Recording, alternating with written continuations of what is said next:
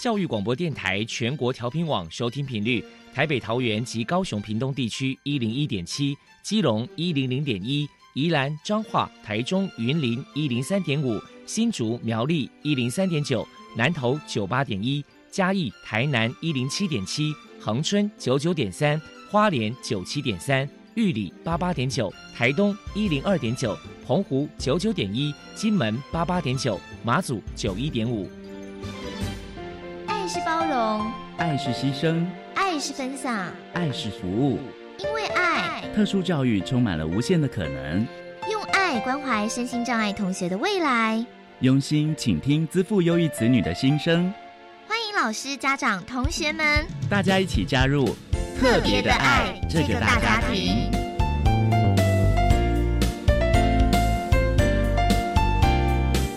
本节目由教育部学生事务及特殊教育司指导，国立教育广播电台监制，欢迎收听。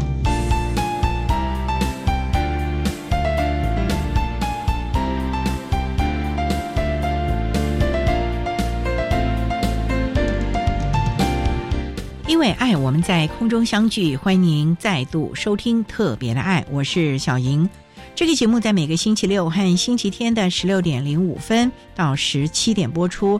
在今天节目中，将为您安排三个部分。首先，在“爱的小百科”单元里头，波波将为您安排大树抱抱单元，为您邀请桃园市生辉协进会的理事邱秀珍邱女士为大家分享听障儿教养的相关经验，希望提供家长老师可以做个参考。另外，今天的主题专访为你安排的是《爱的搜寻引擎》，为你邀请东海大学资源教室的辅导老师陈建州陈老师为大家分享。不要灰心，谈高等教育阶段听觉障碍学生学习以及辅导支持服务的经验，希望提供家长老师可以做个参考了。节目最后为您安排的是《爱的加油站》，为您邀请台北市听障教育资源中心的听力师吴若琪吴听力师为大家加油打气了。好，那么开始为您进行今天特别的爱第一部分，由波波为大家安排大树抱抱单元。大树抱抱，特殊儿的父母辛苦喽！我们将邀请家长分享教养的技巧、情绪舒压。夫妻沟通、家庭相处，甚至面对异样眼光的调试之道。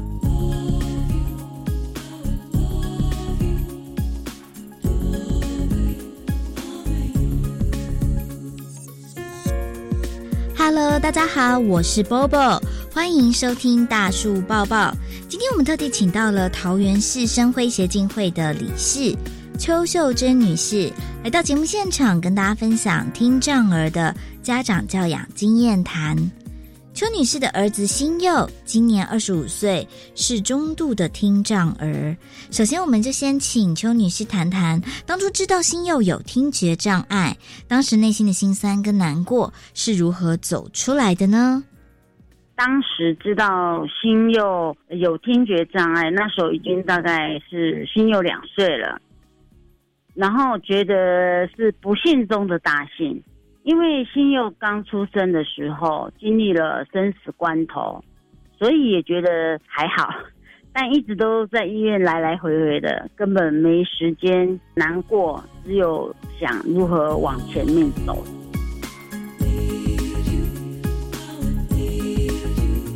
为了家中的宝贝儿子，邱女士投入了许多的心血跟努力。请求你是来谈谈，当初有寻求哪些组织机构的帮忙呢？记得那时候，我大概怀孕大概七个多月左右，在医院安胎一个多月，本来是要安胎的，然后又回家，可是呢，回到家又发现，哎，胎动又变少了，后来又回医院把胎儿催生出来，所以我儿子是这样出生的。刚开始很开心，因为前面生了两个女儿，好不容易生了一个儿子，生完过后没几个小时。一开始是那个心脏软圆孔还没有盖上，后来呼吸很急促，医生说这样的孩子存活率只有百分之五十。后来庆幸的是心脏软软圆孔自动都盖上了，因此就不用开心脏手术了。不过呢，那死神又好像并没有放过我这个儿子，转变成肠子破洞，啊，还是躲不过开刀的这个生死关头。肠子减了三公分，救回了一条小命，以至于这个肠子吸收也一直都不好。然后他从小就体弱多病，然后又营养不良，直到两岁还不大会说话，也不大会走路，就带他到医院检查。结果得知不好的消息，医生就说我儿子患有听觉障碍，还有驱动型的脑性麻痹。那驱动型的脑性麻痹并没有伤到脑，但伤到我儿子的四肢，需要穿矫正鞋，在医院做语言治疗、职能治疗、音乐治疗，也到过龙总、妇联会，然后台大雅文基金会之类的相关机构做治疗。经过了大概三年的时间，早期疗愈啊，慢慢的会说话，也会正常行走，然后也在我们桃园生辉协进会学习各式各样的课程，然后在学习也是一直都不间断的。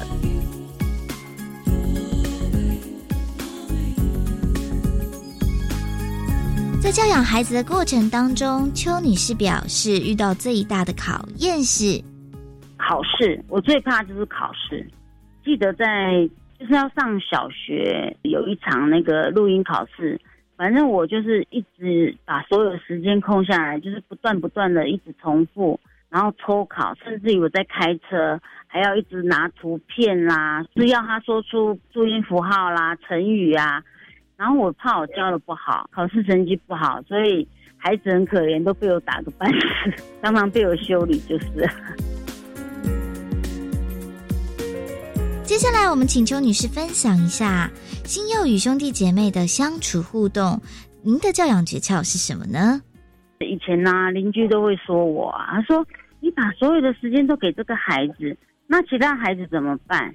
但是我说，我给就是现在最需要的，其他的孩子其实他们看在眼里也会帮忙。然后我女儿以前她她还会说我重男轻女，后来长大，其实他们就了解了啦。当秋你是面对新幼的情绪上的问题，您的教养方法又是什么呢？从小其实我对他其实蛮严格的，很凶。他好像也没这个情绪方面的问题，但是后来我也慢慢改变。其实我自己的方法也不对，因为我对新幼那么凶，这么凶其实也没有用啦。要用方法，还有时间啦。一次一次的一直教就对了，因为我们听障孩子就是不断不断的练习。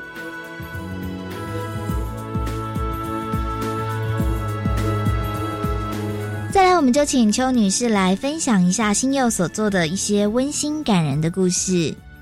这个孩子非常贴心，因为从来都没有说不这个字，在他的字典上可能没有这个字啊。只要我叫他，他一定是马上行动。甚至于就是他在吃东西的时候，他还会马上放下，马上去做。这是我觉得他蛮贴心的。最后，邱女士想要给同样是听损儿的家长一些鼓励的话。有这样的孩子，其实我们就是要学到有耐心，还有包容，还有外界的异样眼光。我觉得啦，其实我们这样一直付出，也会有回报的啦。例如，就是说我心佑他。每天这样上班，然后他每个月也都还会拿一万块给我做家用，这是蛮开心的，也蛮有成就感。最后感谢我亲友啦，他现在就是在职场上工作，也是桃园生辉协进会找的，到八月大概有三年了。七月份到中科院去上班，我带他的过程也蛮辛苦，但是也学到很多东西，也交了很多的朋友。那我觉得就是在我们听障的家长们要有耐心，跟我们的孩子共同学习。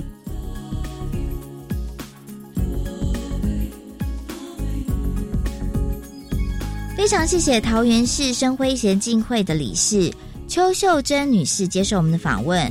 现在我们就把节目现场交还给主持人小莹。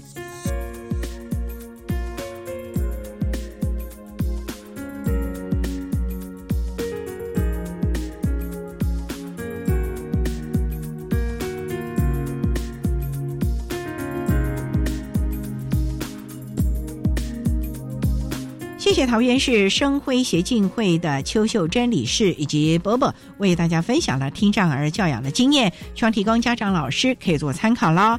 您现在所收听的节目是国立教育广播电台特别的爱，这个节目在每个星期六和星期天的十六点零五分到十七点播出。接下来为您进行今天的主题专访，今天的主题专访为您安排的是。爱的搜寻引擎为您邀请东海大学资源教室的辅导老师陈建州陈老师为大家分享，不要灰心，谈高等教育阶段听觉障碍学生学习及辅导支持服务的经验，希望提供家长、老师还有相关的同学们可以做个参考喽。好，那么开始为您进行今天特别的爱的主题专访，爱的搜寻引擎。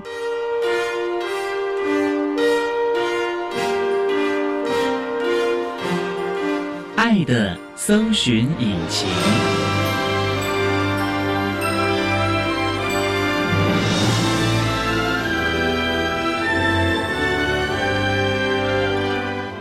今天为大家邀请到的是东海大学资源教室的辅导老师陈建州陈老师，老师您好，主持人各位听众大家好。今天啊特别邀请陈老师为大家来分享，不要灰心，谈高等教育阶段听觉障碍学生学习及辅导支持服务的相关经验。首先要请陈老师为大家介绍。东海大学是在台中的什么地方呢？它是在台中市的西屯区，在西屯跟龙井的交界。交通算方便吗？在高速公路下来，靠近荣总附近有 BRT 车站，也有中港转运站，所以都还算方便。东海它是一个教会学校，是不是？对，是基督教的教会学校。最有名就是那个教堂。对，最近我们的教堂被选为台中市的市定古迹。市定古迹了，已经到古迹了。很多人都到那里拍婚纱照，很多东海的校友最怀念的就是这个教堂了。对，还有劳作教育，因为我自己也是东海毕业的。劳作教育是早上要起来打扫扫校园，每一个人有分成中午跟早上要打扫，就算是东海一个特色的劳作教育，大一整年都要扫。好有大一整年呢。对对对。很有趣哦，扫的时候很痛苦，但是毕业之后就觉得呃还蛮有趣的一个经验。为什么？因为就可以走遍全校嘛。除了认识一些校园正式的名称之外，同时因为扫地的伙伴都是随机分配，例如说我社工系的，那我可能就会认识其他不同系的朋友啊。那也因为扫地的时候，让我们更加认识那个系在做什么，那那个系的人大概有一些什么样的特质。所以不是同班同学一起扫一个区块啊。每一个学期有四期，四期都不一样，很有趣哦。嗯，其实东海这样的一个传统蛮好的，可以交到不同系的同学，毕业之后反而变成好朋友了。对啊，除了说打开自己的视野啦，不会说哎，我只认识自己系上的同班同学，而是认识了更多不同的系的人。那东海成立很久了吧？目前应该有六十几年的历史了。哇，这么久了！嗯，哇，那有多少的科系啊？我们有九大学院，科系算起来大概也是将近五六十个。我，那很大的学校了，所以它涵盖蛮多范围的。有多少学生啊？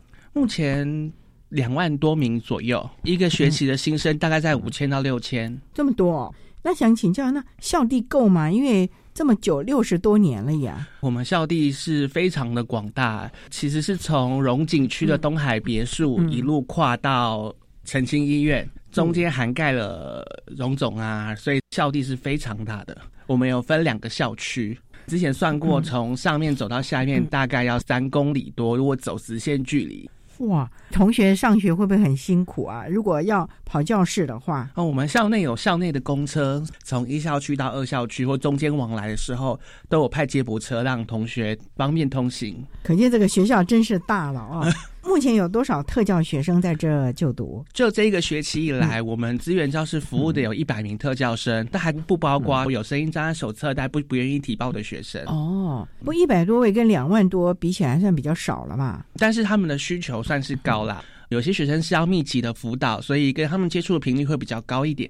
每个障碍类别都有吗？对，目前都有。那也都散在各科系了。对，我们是用各个院来分各管的老师，所以每个老师会接触到的学生都不太一样。对我来说的话，我自己是管理学院跟创意学院比较最常遇到就是听障的学生，因为我们管理学院的财经系固定每一学年都收两个听障生。特别的特招了啊。嗯，好，我们稍待再请东海大学资源教室的辅导老师陈建州陈老师再为大家分享。不要灰心，台湾高等教育阶段听觉障碍学生学习以及辅导支持服务的相关经验。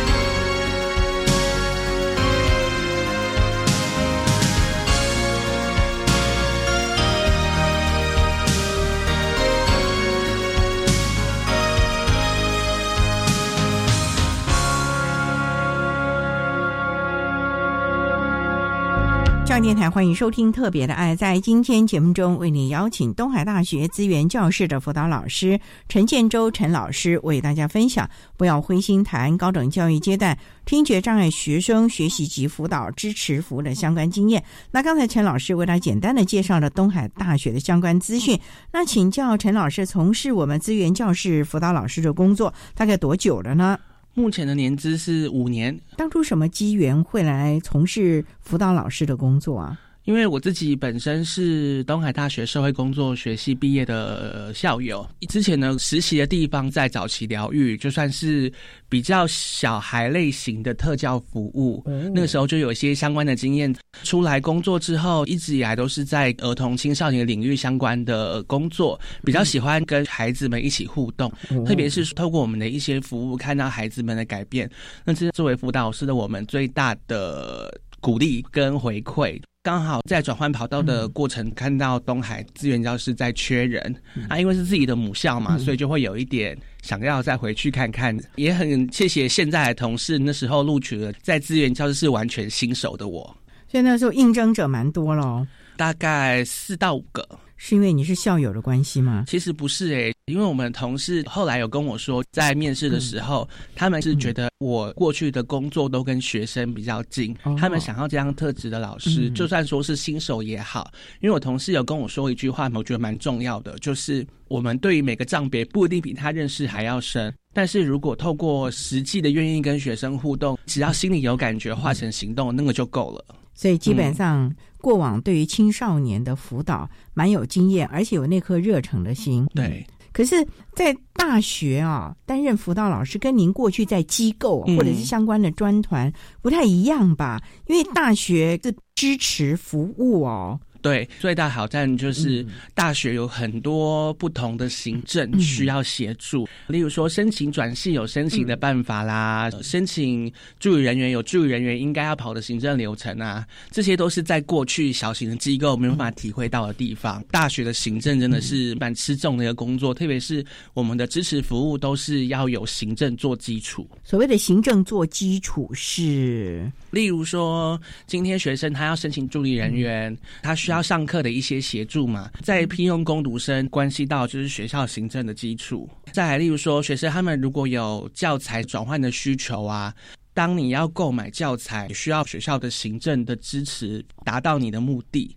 所以说，其实我们很多的服务都还是需要以学校的行政作为基础。更包括了像学生他们如果提转系啦、申请床位啦这些的需求，其实也都是需要熟知学校各个行政的支持跟流程，我们才可以达到的。也就是说，这其实跨各处市嗯一起合作协调。提供孩子们最好的支持服务，例如说宿舍啦、学业啦，甚至于辅具啊等等，这些都是牵涉到各个部门，所以你们要广结善缘了。真的，也 就是我是深刻体会到，就是你必须要跟每个课室的人，或是美术室的人，至少维持好的关系，在帮学生做特殊申请的时候，他们也比较容易接受你的说法。其实我们还是期望提供孩子最好的支持服务了，只是在这个过程当中，因为行政还是有它。必定的规则，你不能够逾越了，或者是要另外立规则啊，这个是于法不容的。对，因为我们还是依法来行政相关的了啊。好，我们稍待再请东海大学资源教室的辅导老师陈建州陈老师，再为大家分享不要灰心谈高等教育阶段听觉障碍学生学习及辅导支持服务的相关经验。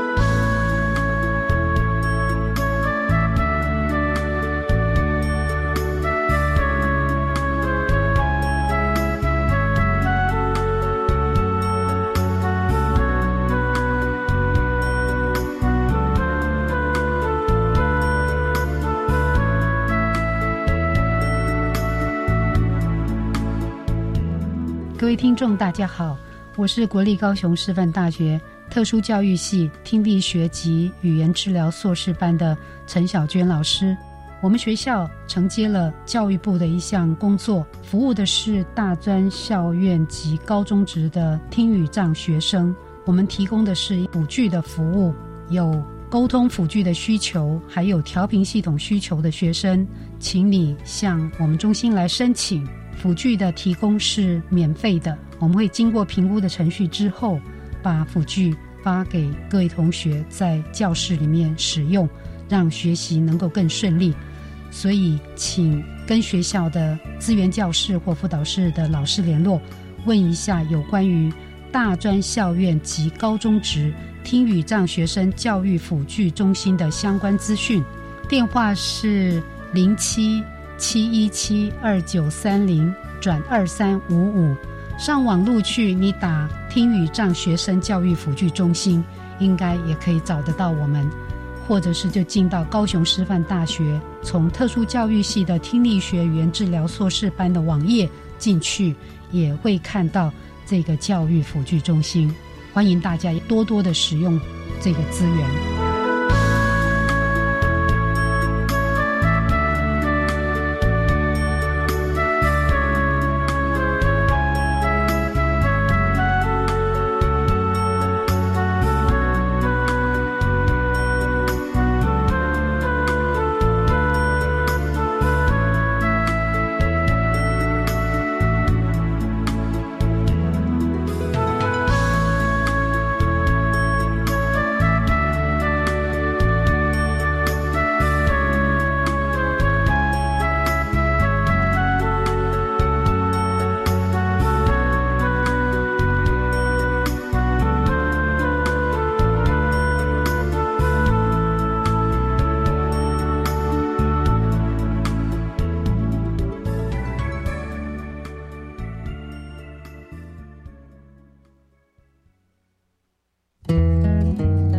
大家好，我是国教协作向前行的节目主持人于林，欢迎每周三晚上六点零五分收听有关十二年国民基本教育新课纲研发跟推动的相关事宜，包括新课纲的基本理念与精神、学校课程计划的发展、素养导向与教学的进展及世界各国教育的发展趋势。欢迎您收听国教协作向前行这个节目。姐，婆婆帮你带小孩比较轻松吧？嗯，不见得。最近啊，我常常跟婆婆意见不合，不知道怎么办。听说婆媳问题可以打家庭教育咨询专线，那里有专业的志工可以帮忙想办法。哦，那我来问看看。家庭教育咨询专线四一二八一八五，行动电话请直拨零二四一二八一八五。以上广告由教育部提供。小雅家住在台东山上的部落，从小跟着开怪手、酗酒的爸爸生活，不知道什么是妈妈。后来她来到一九一九陪读班，有老师教功课、品格和才艺，还有晚餐。毕业时，她得到了现场奖。我是贾静雯，请捐款支持一九一九陪读计划，让弱势孩子有机会翻转未来。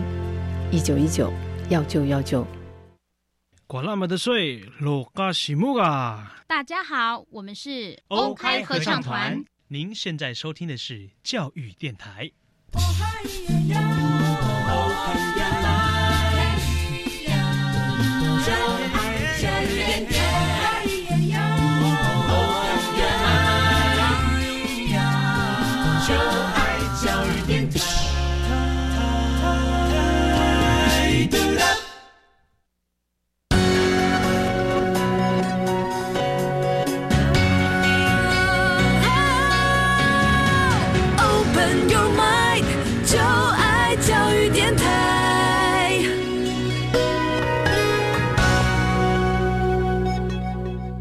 电台欢迎收听《特别的爱》这个节目，是在每个星期六和星期天的十六点零五分到十七点播出。在今天节目中，为您邀请东海大学资源教室的辅导老师陈建州陈老师，为大家分享“不要灰心”谈高等教育阶段听觉障碍学生学习以及辅导支持服务的相关经验。那刚才在节目的第一部分，陈老师为大家简单的介绍了东海大学的相关资讯，以及为我们身心障碍的学生所提。供供了各项支持服务了。今天呢，我们主要是针对听觉障碍的孩子，因为听障的孩子外表你几乎看不出来啊，除非他的小耳啊，或者是人工电子啊会比较容易辨识了。那在这个部分，你们要怎么样呢？来知道孩子的需求？因为我们讲听障，它有好多有完全听不到，也有可能只是重听等等的，然后又加上它的辅具的不同。哎，这边就以一个新生来做例子。首先，在我们知道这个有听障的学生要进到我们学校就读的时候，我们就会先打电话到他的家里面去询问家人他的状况。你们怎么会有他家的电话？哦，因为现在牵涉各资法耶。他们如果在第一个阶段确定报名到我们学校之后，学校的教务处就会给我们学生的名单，那我们就可以先联络学生。透过跟家人沟通的过程中，一方面也会询问学生他的听障状况是怎么样。的确，像主持人说的，有些人他可能会佩戴人工电子的之后，可能可以跟一般人做慢速的沟通。有些孩子可能辅具的状况没有这么好，那他们也许可以做概略的沟通。确认完之后呢，会邀请他们实际到学校来跟系上跟我们一起开一个新生转衔。透过这新生转衔，一来直接面对面了解，看到学生的实际状况。二来，我们也会让他先尝试看看所谓的同步听打服务。如果他习惯这个方式，那接下来我们的课程中就会导入这样子的服务，来让他获得他上课所需要的语音讯息。所以，像这个听打的服务，也是要看他的需求，他愿不愿意，或者是他适不适合咯。他喜不习惯？所谓的习不习惯，是有一个人他觉得在旁边干扰他吗？因为同步听打必须要一边看老师上课的内容，在一方面参照现在的字幕，所以说他可能会稍微要。左右两边都看一下，特别是现在高中大部分都还是使用 FM 调频系统，比较还没有导入同步听打的服务，所以很多学生到这个时候都还不适应，还没有接触过这个东西。可是他如果刚开始不能适应，他以为还是在像高中阶段。嗯可是大学的课业是完全不同的，有时候老师呢哔哩吧啦完全专业，又有专业有名词，他到时候发觉不妙的时候，可不可以再申请啊？还是说我就只有这一次机会，我错过我就没有了？因为我们的服务就是学生他适时的提供给我们的嗯资讯，例如说他觉得这堂课他上不清楚，他可不可以再申请什么，所以哦随时都可以跟我们反映，那我们再随时帮他准备我们适合的服务提供给他的。所以老师很重要，就是孩子自己要知道怎么去求助。对。新热线开完之后，我通常会留给学生我的联络方式，哦就是我有专门一个方式是让学生直接跟我沟通的。很多听障生比较喜欢透过文字啦，对啊所以我会留给他们线上即时问我问题的啊方式。哦对，那你不会被说打扰啊，深更半夜的呢？因为我上班时间比较奇特啦，我都会跟他们说我是下午一点半开始到晚上九点半，大概在九点半过后到十二点之前我都还没睡，我都跟学生说，只要我还没睡，我应该都会回你讯息。我如果没有回讯息，就是我在忙或是我在睡觉。久而久之，他们都知道这个方式，所以原则上他们都会知道，我如果没有回，如果不是及时，他们都不会催我。不过这也是互相了哦。对对对，所以你们也是博感情了嘛？对，特别是我觉得大专生，特别是把他们当成朋友来看，我觉得是非常重要，哦因为他们在过去经验中已经很常遇到老师跟学生就是辅导的哦模式，特别在大专，我打破一点，就是我们尽量以朋友的方式，让学生知道这个老师是。我可以信任的，让他尽量把所有事情跟我讲。如果说他把一些状况跟我讲之后，我如果可以帮得上忙的地方，我会跟他说我可以帮到他上忙。那如果我不能帮忙呢，我会给他一些建议或给他一些做法去做。可是博取信任，有的时候没有那么容易耶。老师，你要怎么去跟孩子建立？尤其是新生，嗯他过去可能一些不好的经验，大一新生总是还有那高中说：“哦，老师你好。”然后就觉得跟老师啊最好远一点呢。对，这个很为难呢，老师啊。所以大一的时候是最重要的。对于学生的状况啊，有时候可能要时不时的多给他关心一点，了解他学习的状况，嗯。甚至是见了面之后，在开会的时候，也要让学生能够尽量的知道这个老师他的特质是不一样的。像我都会跟学生说，如果私底下我们很像朋友，可是如果在公事上，我就会表现出我比较像老师的那个部分，部分。让他知道这个老师他跟我讲事情是可以被信任的。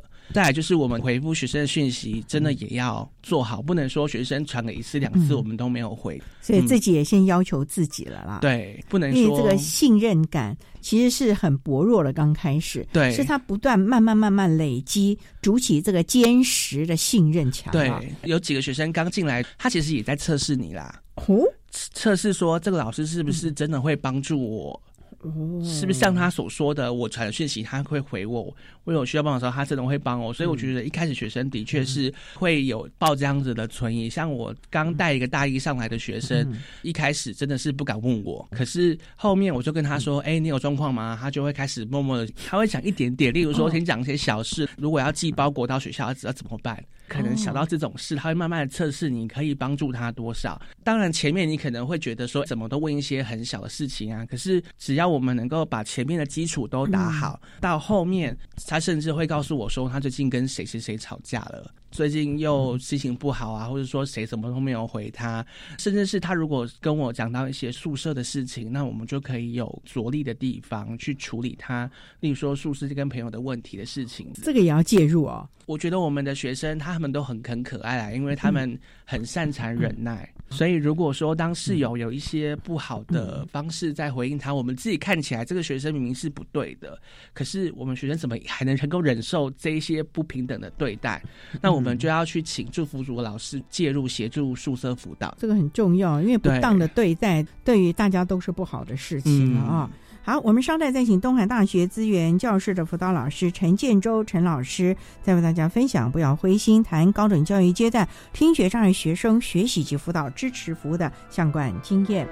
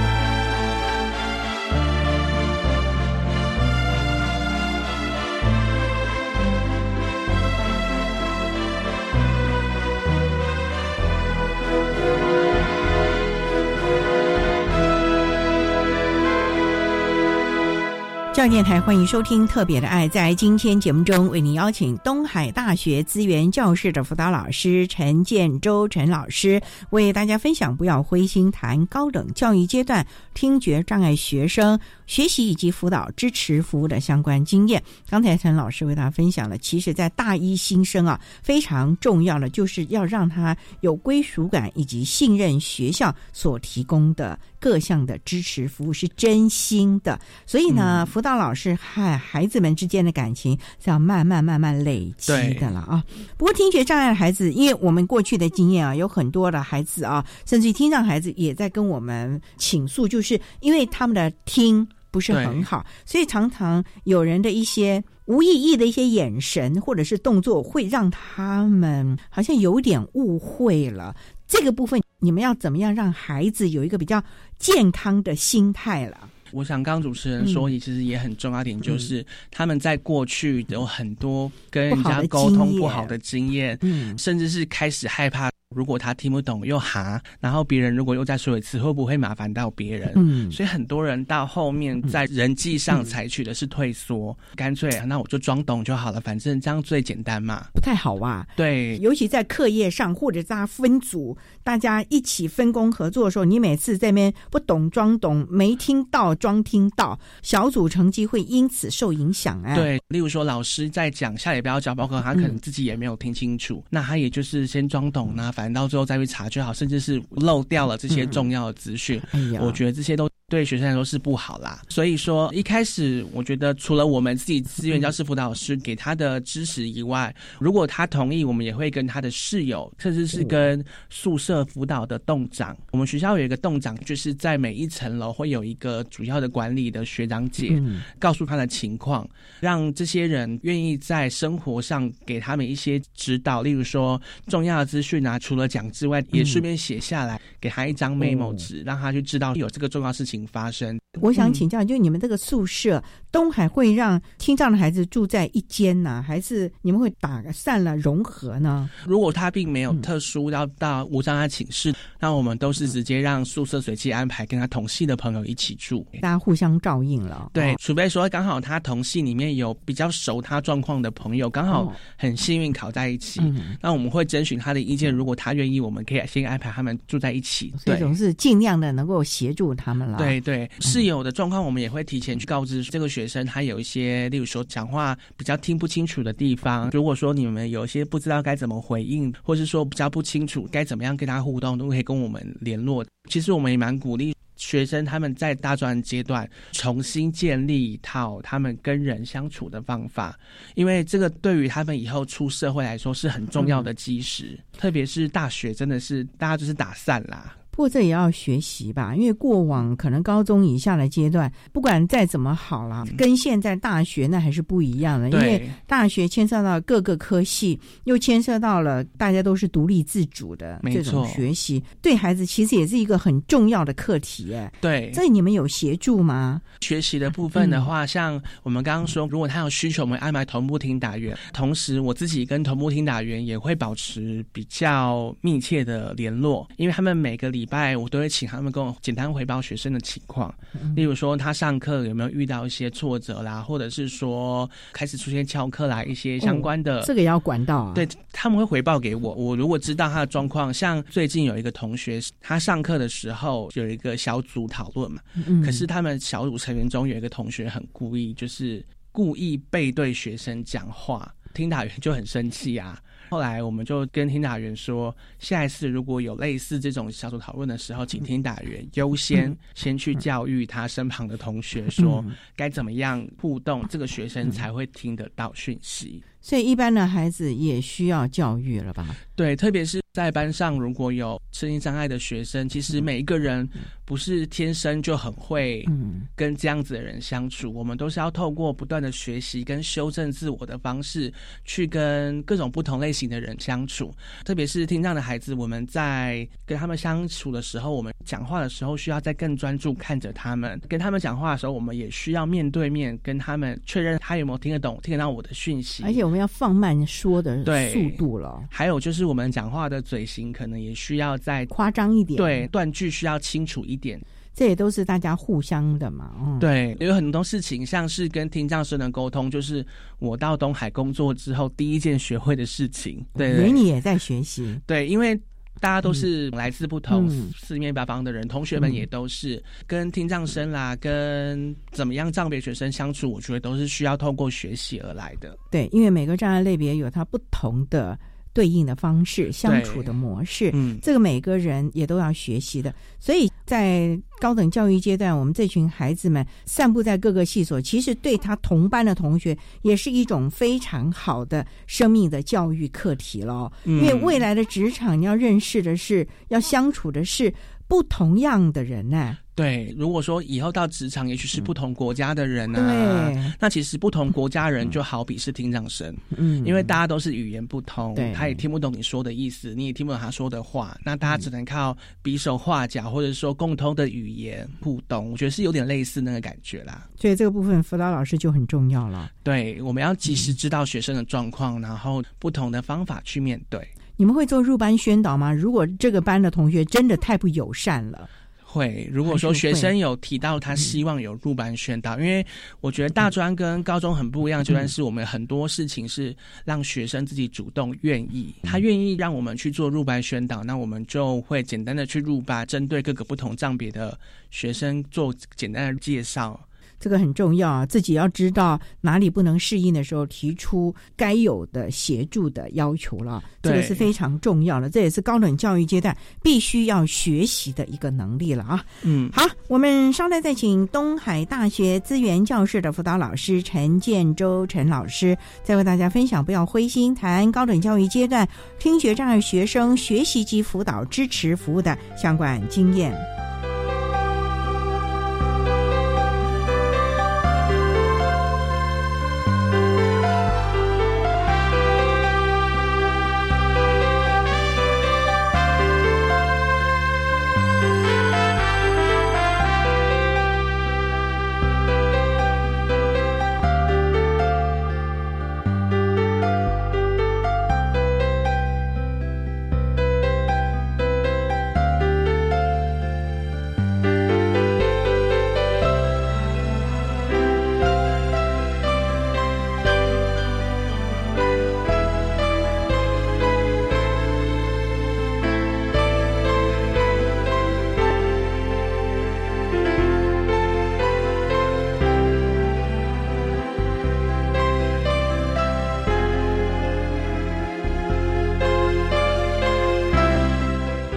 教电台欢迎收听《特别的爱》。在今天节目中，为大家邀请到的是东海大学资源教室的辅导老师陈建州陈老师，为大家分享不要灰心谈高等教育阶段听觉障碍学生学习及辅导支持服务的相关经验。那刚才啊，陈老师为他提到了资源教室针对我们听觉障碍的孩子所提供的各项的服务。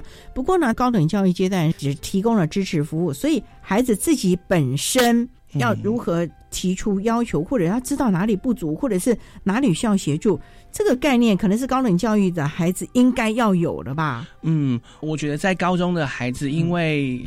导师啦，同班同学都是密切的，每天都在一起，所以说他们已经养成一个习惯，就是别人会主动帮我，别人可能接受老师的命令，主动会协助我做一些事情。但是到大专就是很不一样的是，你身旁坐那个同学不会永远都是同一个，所以我觉得到大专阶段很重要的一个事情就是你要学会问问题。所谓的问问题是，当你有任何不懂的，或者是你有兴趣的。或者是你应该知道的事情，如果你真的听不清楚，或是你真的是不知道该如何去找，你一定要去问身旁最重要的人，例如说辅导老师、助教、身旁的室友，特别是大专老师啦。你如果不问问题，老师就会觉得你懂啊，那我们也就不用再特地跟你多解释什么，那就过去了。那你只是把小问题慢慢的累积成大的问题而已，那很恐怖喽。对对对对对，就会变成你永远都是上课或是在生活也好，你都是抱着疑问在过生活的。很多东西你只是看别人做，那我跟着做就不会有错。最可怕的就是你连上课的时候你都不知道老师在讲什么，久而久之它就会成为一个惯性啦。所以说我才会在大专，特别是大一的时候，跟他们建立一个可以沟通无障碍的管道，可以自由的想问什么就在上面问我。这个时候就养成他们问问题的习惯。遇到一些状况，他就会及时问我这个问题该怎么办。那我会告诉他们可以去查什么。一开始我可能会倾向于告诉他答案，可是，在后面呢，我就会告诉他们可以从哪个地方找什么网页，开始教会他们怎么样自己去找解决问题的方法。再来就是也透过问问题的方式，我们可以了解，其实很多听障生他们在讲话的时候的语法跟构句，其实跟我们不太一样。特别是有很多人是学手语的嘛，每一种语言它的语法构造跟我们现在讲中文是有一些落差，可能是。倒装句或者可能省略了一些组词或礼貌性的语言，因为礼貌性语言是我们中文才会有的事情嘛。嗯，所以一开始我们都会观察到，为什么这个学生讲话会这么直接？像一般同学有问题要问老师，可能会说：“哎，老师，我想请问东海大学的地址是什么？”这可能是一般同学的，实际上是他们可能习惯就是用简短、快速达到他目的语言，就会说：“你告诉我东海大学地址是什么？”乍听之下就觉得，哎，好像很没有礼貌。可是你如果你了解听障是他们的语法构造，就会知道这是他正常的。那我也会再提醒他。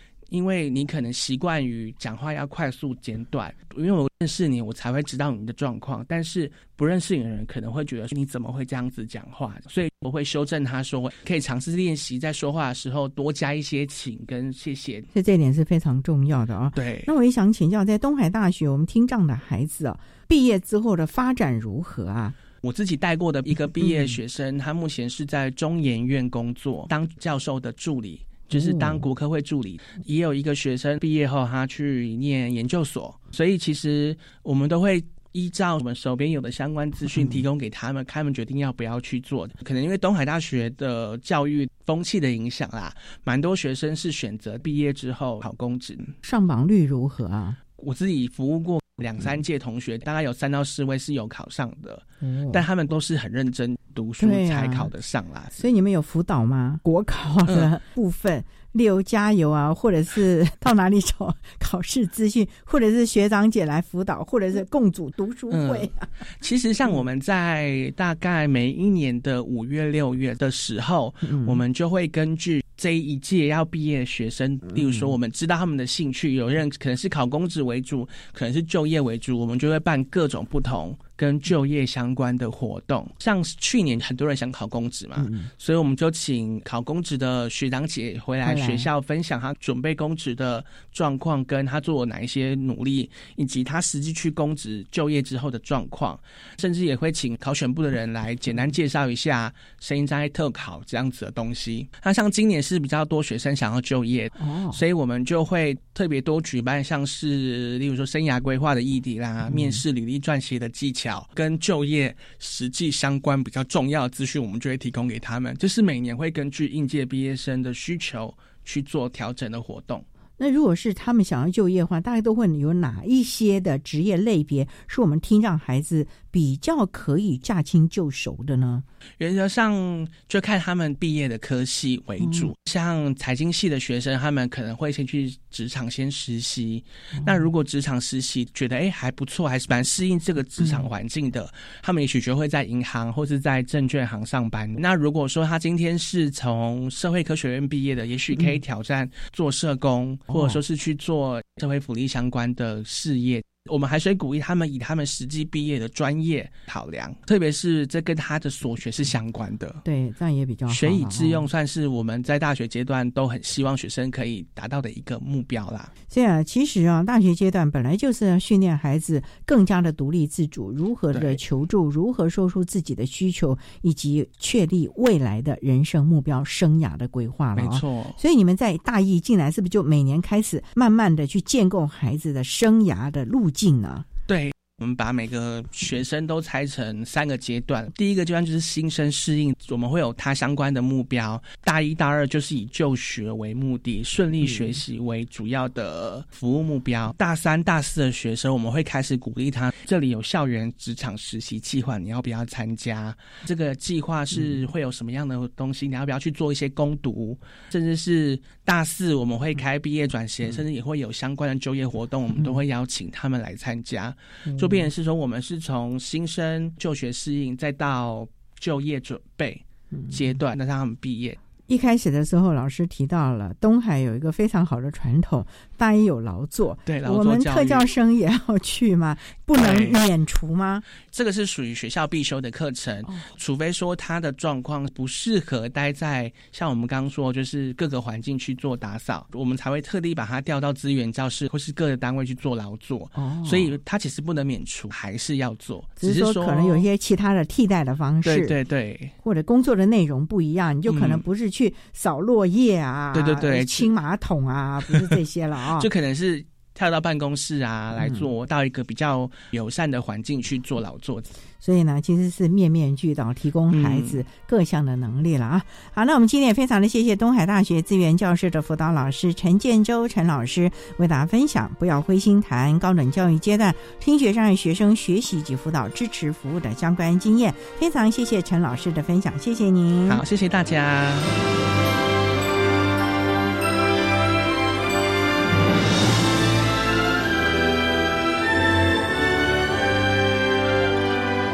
谢谢东海大学资源教室的陈建州辅导老师为大家分享了高等教育阶段听觉障碍学生学习及辅导支持服务的经验，希望提供家长、老师还有相关的同学们可以做参考喽。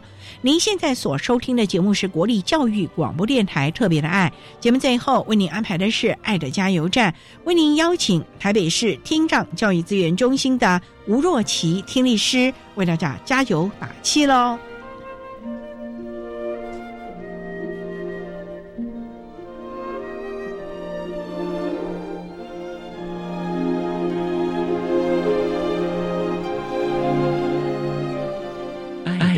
加油站。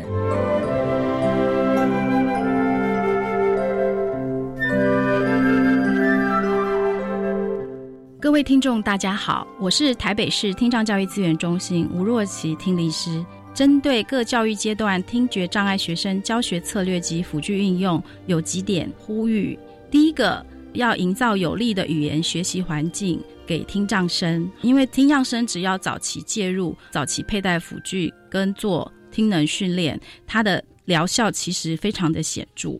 但是呢，早疗不是只有带辅具，或者是找到一个机构医院来上课，更有效的是能够在家里要营造一个语言学习的环境气氛，例如可以多亲子共读，让孩子在日常生活自然的情境中多练习对话跟应用，成效会更好。当然，定期的去保养、维修、调整您的辅具也是非常的重要。此外，在孩子逐渐长大、成长的道路上，家长跟老师的陪伴跟引导，才能够提供孩子足够的支持、资源跟关心。所以呢，帮助孩子认识自己、接纳自己，同时发掘自己的优势、能力和兴趣是很重要的。如果能够发挥他的优点，让他成为他想要的样子，适性扬才，开展他个人的优势，他就是一个能力非常优秀的与一般听力正常的。人无意的一个社会的人才。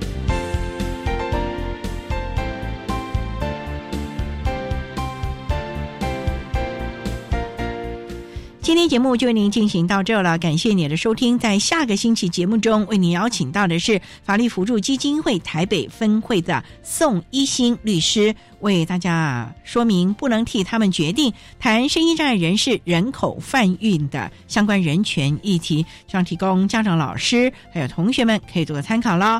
感谢你的收听，也欢迎您在下个星期六十六点零五分再度收听特别的爱。我们下周见了，拜拜。